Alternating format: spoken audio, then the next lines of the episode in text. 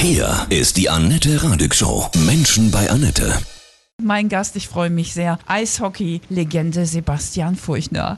Hallo, Furchi. Guten Morgen. Hallo, guten Morgen. Es ist jetzt leider vorbei. Du hast deine Karriere beendet bei den Grizzlies Wolfsburg. Was war konkret jetzt los? Verletzungsprobleme auch? Ja gut, ich äh, schleppe mich schon lange äh, rum mit Nervenproblemen in den Beinen und jetzt nach dem Restart im Februar, das hat jetzt keinen Sinn mehr und mhm. dann war jetzt auch die Zeit gekommen. Ich meine, ich bin jetzt im Mai kürzlich 40 geworden, hatte 20 Jahre in der Liga auch gespielt und dann äh, muss man sagen, war das dann auch gut irgendwann. Hast du das Gefühl gehabt, dass dein Körper dich jetzt gezwungen hat, einen Endpunkt zu finden? So nach dem Motto, muss es dir jetzt zeigen, sonst schaffst du es vielleicht nicht von alleine Tschüss zu sagen? Ich würde sagen, äh, ich meine, alles hat seine Zeit und eine Sportlerkarriere sowieso. Und ähm, dass ich bis 40 spielen konnte und durfte, ich meine, das ist ja eh schon ein Privileg. Und Total. deswegen, ja, hat er vielleicht mir gesagt, jetzt reicht's, mein, mein Freund. Aber mhm. auf der anderen Seite, er hat, lange, er hat lange durchgehalten, lange mitgemacht und deswegen bin ich eigentlich auch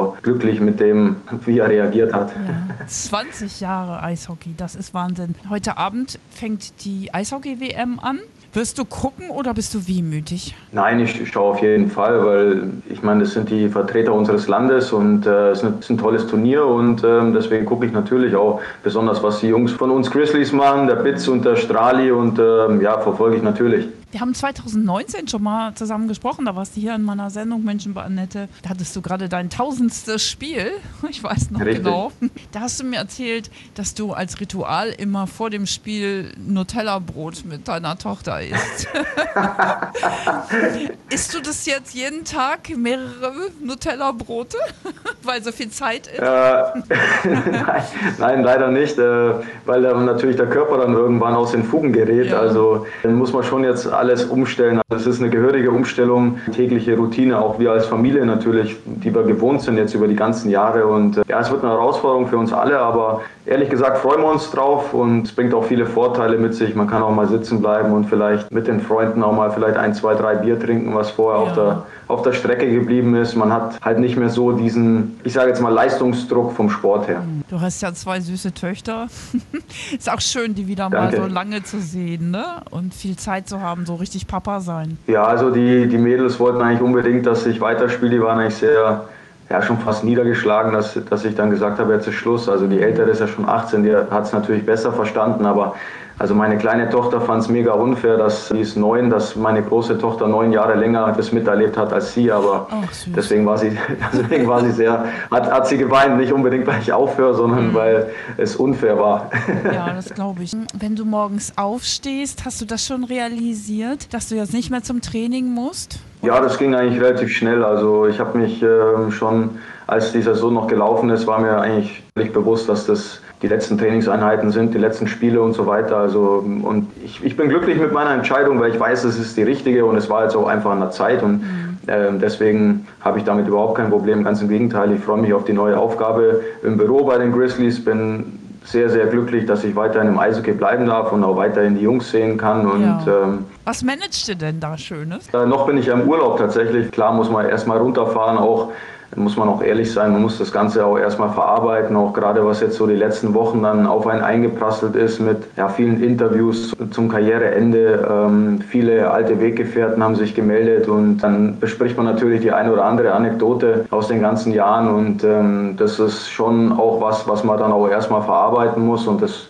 das braucht dann auch irgendwo Zeit, aber nichtsdestotrotz mag ich natürlich so schnell wie möglich in die neue Aufgabe starten. Mhm. Aber das ist ja ein schöner Übergang, bei dem Verein zu bleiben, den du sehr liebst und wo du jahrelang so glücklich warst, dann eben in den Background zu treten. Definitiv. Ich, ich bin absolut privilegiert in dem Bereich. Es kann nicht jeder irgendwas im, im Büro machen, weil so viele Stellen gibt es gar nicht für die ganzen Spieler. Und deswegen ja, bin ich eben sehr glücklich, dass ich da beim Eishockey bleiben darf und einfach auch bei meinem Verein bleiben darf. Und ihr müsst nicht umziehen, das ist auch schön, ne? als Familie. Das ist super und das war ja auch die, die ganzen Jahre was, was wir absolut an erste Stelle gesetzt haben, dass wir unsere Töchter nicht einen Schulwechsel zumuten müssen oder Freunde, Freundeskreis wechseln mussten und so weiter. Und deswegen ja, ist das natürlich auch ein ganz wichtiger Punkt. Als wir 2019 miteinander gesprochen haben, habe ich dich nach der schönsten, berührendsten Szene gefragt, die du je erlebt hast in jetzt 20 Jahren Eishockey-Karriere. Das war, als du deine Tochter auf dem Arm hattest, hast du gesagt, und jemand hat so rumgepöbelt und dem, dem hast du dann gesagt, Mensch, hier vor meinem Kind und vor Kindern ja. ist das nicht schön. Hast du jemandem ja auch echt toll, toll was beigebracht. Gibt es noch eine andere Szene, wo du sagst, das ist so, oh, Magic Moment in my life? Zuletzt, wenn du dann, ähm, sag mal, zum Karriereende dann Worte von deinem Vater gehört hast oder von deiner Mutter, von deiner Frau dann, äh, das war schon wahnsinnig bewegend, wenn die über dich gesprochen haben in, in Interviews vielleicht oder jetzt zuletzt auch in einem Podcast und du, du hörst halt deren Stolz raus über das Erreichte, dann da habe ich schon schwer auch mit den Tränen zu kämpfen, muss ich wirklich sagen. Darfst du auch weinen, ne? Auch harte Kerle dürfen weinen. Ja, besonders bei sowas natürlich. Ja. Wenn es um die Familie geht, dann äh, bin ich schon sehr sensibel und ähm, ja, bedeutet einem halt auch viel. Gerade klar, die Anerkennung der Eltern oder mhm. Freunde, Familie ist natürlich. Was, was, was hat denn dein, speziell deine Mama gesagt? Ja, am Ende waren sie jetzt einfach, ja, einfach stolz. Und ähm, auf das, was, ja, was in meiner Karriere alles passiert ist und, und was man ja dann auch irgendwo geschafft hat. Die haben halt natürlich den kleinen Jungen mit fünf Jahren vor Augen, der in seinem Heimatverein angefangen hat und keinen Bock auf Sommertraining hatte und immer aufhören wollte. Und mein Vater erklären musste, dass das Sommertraining halt nun mal dazugehört. Und wenn du in einem Team spielen willst, dann musst du immer kommen. Und nicht nur, wenn es dir gerade passt. Und ähm, jetzt eben zu einem 40-jährigen gestandenen Spieler der Nationalmannschaft Olympiade und WMs gespielt hat. Das war ja für mich dann natürlich auch sehr bewegend, dann, um ehrlich ja. zu sein. Das war in Kaufbeuren, ne? Kann ich mich erinnern. Dein Papa hat dich immer mit, mit einer Kugel Eis gelockt. ja, ganz genau. So, so hat alles angefangen. Ja, ja unglaublich. Sag mir noch mal die Faszination vom Eishockey. Ich meine, es gibt so viele tolle Sportarten. Ja, für uns zum Zugucken ist es ja auch geil. Die, die, die Atmosphäre im, im Stadion, in der Eishalle ist ja, ist ja so geil. Da können sich die Fußballer ja manchmal auch noch einen von abschneiden. Aber was ist das als Spieler für dich? Als Spieler ist einfach die Dynamik im Spiel und ähm, dann, du sagst es schon, die Stimmung, die, die transportiert wird von den Fans aufs Eis runter. Ähm, das hat man jetzt natürlich in der Corona-Pandemie knallhart erlebt, wie traurig das war ohne Zuschauer. Ich meine, dann ist das Spiel irgendwie wertlos. Und äh, mit den Zuschauern, was das auch jetzt ausgemacht hat, man hat es ja jetzt gemerkt, es ging peu à peu zurück, 500 Zuschauer, dann die Kapazität erhöht auf 50 Prozent und so weiter, bis zum Schluss auf Vollauslastung. Und was das für ein Boost nochmal war für das ganze Spiel. Und ja, für die Emotionen, es war schon unglaublich, das auch jetzt nochmal erleben zu dürfen. Da war ich also super, super glücklich. Ja, gut, dass du das noch zum Abschluss nochmal so in alter Form, ne, mit dem alten Feeling ja. mitbekommen hast. Ne? Ja, sowas darf nie wieder passieren, ey, wirklich ätzend. Na, absolut, ja. Was glaubst du, wie Deutschland jetzt abschneiden wird bei der WM ab heute? Was traust du den Jungs zu? Das ist ganz schwer. Ich glaube, dass wir eine gute Mannschaft haben. Ähm, es wird viel auch aus Tagesform ankommen. Also ich glaube schon, dass wir sehr weit kommen können und auch wirklich um die Medaille mitspielen können. Das, das Potenzial ist da, definitiv. Aber es kann halt auch sehr schnell in die andere Richtung gehen. So ein Turnier hat immer eine gewisse Eigendynamik. Es wird entscheidend sein, wie man reinkommt ins Turnier. Ja, wenn man einen guten Start erwischt hat, ist dann eben alles möglich. Mhm. Äh, wenn dann erstmal die Unsicherheit kommt, kann es schnell in die andere Richtung gehen. Aber das glaube ich jetzt erstmal nicht, um ehrlich zu sein. Ich finde das immer so lustig. Jetzt fängt der Sommer an und dann habt ihr Eishockey-WM. Ist ja. irgendwie schräg, oder?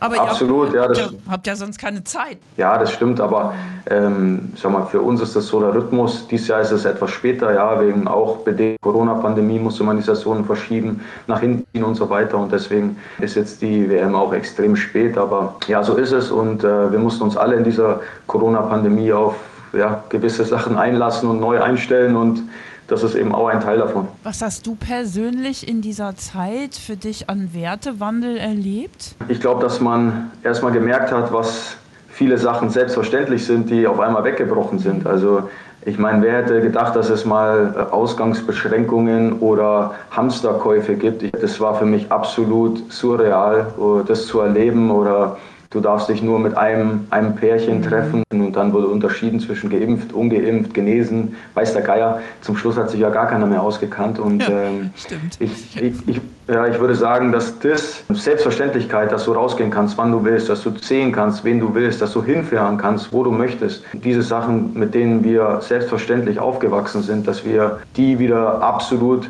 wertschätzen können. Man hat es jetzt gesehen, ich hatte jetzt Geburtstag und äh, da waren wieder Leute da, das war einfach wunderschön. Deine Familie kann dich wieder besuchen. Ich meine, meine Tochter ist während der Zeit 16 geworden, was ja schon ein wichtiger Geburtstag ist, einfach komplett Lockdown. Also wenn deine Tochter da sitzt und erstmal weint, anstatt in den Disco zu gehen, das ist dann schon irgendwie, wo einem dann wieder klar wird, wie selbstverständlich man viele Sachen einfach genommen hat. Ja, man hat dadurch so gelernt, das Leben im Hier und Jetzt zu schätzen ne? und den Moment so auch voll auszukosten und ihn richtig wahrzunehmen. Ja, man, ja, das fängt ja schon bei Kleinigkeiten genau. an. Das tut einem schon gut, auch mal wieder Hände schütteln oder umarmen. Total, einfach auch. total. Ich, das ist auch wichtig, dass wir gelernt haben und gespürt haben, dass wir Nähe und Umarmung auch brauchen. Definitiv, ja. Mhm. Ein, ein positiver Aspekt auf jeden Fall war die äh, Wieder, Wiederfindung aus den Tiefen der Schränke von Brettspielen. Also wir haben ja. unglaublich viele Brettspiele gespielt, äh, zu viert eben als Familie, dann eben auch über Tage und, und teilweise über Wochen und äh,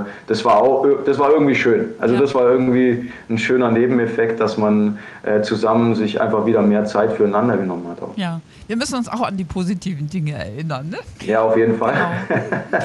Hast du so eine umfassende Lebensweisheit oder ein Motto, was dich schon immer begleitet hat? Schon sehr früh habe ich mir den Spruch, wer glaubt etwas zu sein, hat aufgehört etwas zu werden eigentlich. So, ja, auch ein bisschen für meinen sportlichen Werdegang, aber es ist natürlich auch im Privaten so, dass man halt immer Umgangsformen und immer sich stetig weiterentwickelt, eben auch nie stillsteht. Und ähm, das habe ich in meiner Karriere eigentlich immer versucht zu beherzigen. Das ist toll. Ich glaube, deswegen bist du auch so unglaublich beliebt, weil du so authentisch, so natürlich bist, nicht so abgehoben.